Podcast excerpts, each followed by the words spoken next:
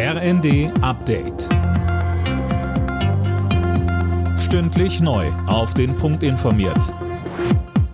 Ich bin Silas Quiring.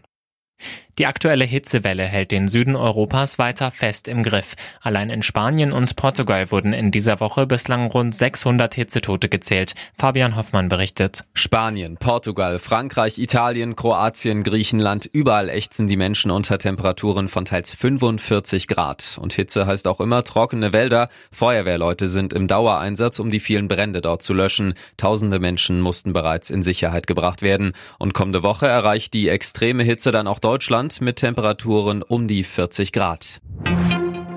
In Griechenland ist ein Frachtflugzeug mit acht Menschen an Bord abgestürzt. Medienberichten zufolge stand die Maschine bereits vor dem Absturz in Flammen. Am nahegelegenen Flughafen der Stadt Kavala sei um Erlaubnis für eine Notlandung gebeten worden. Bergungs- und Löschmaßnahmen wurden offenbar durch anhaltende Explosionen erschwert. Bei der Ladung könnte es sich um Munition gehandelt haben.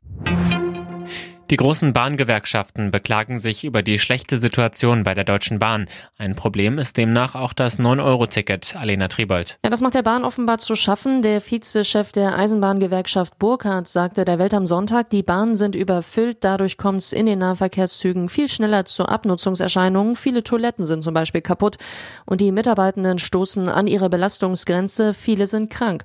Der Chef der Gewerkschaft der Lokführer, Weselski, sagt, durch jahrelanges Kaputtsparen ist der Zustand der Bahn katastrophal. So ein Chaos wie in diesem Sommer habe er noch nie erlebt, so Weselski.